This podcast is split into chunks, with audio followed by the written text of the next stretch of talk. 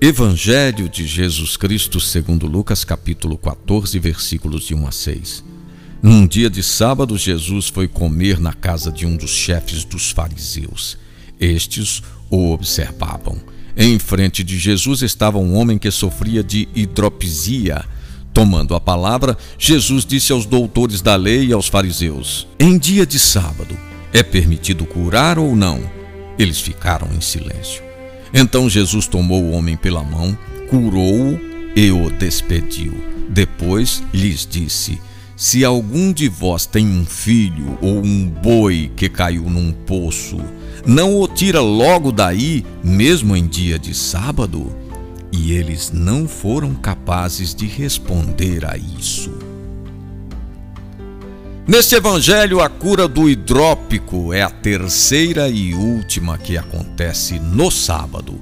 Como nas vezes anteriores, Jesus se apresenta como Senhor do sábado, ou seja, livre e autorizado para restabelecer a saúde integral do ser humano em qualquer momento. Jesus veio libertar o homem do pecado e de todas as suas consequências. Aos apóstolos foi ordenado que expulsassem os demônios e curassem as doenças. A lei do descanso sabático surgiu para libertar o homem. Com o tempo, transformou-se num legalismo hipócrita. Jesus mostra que ele é o Senhor do sábado. Sua ressurreição iria acontecer não no sábado, mas no primeiro dia da semana.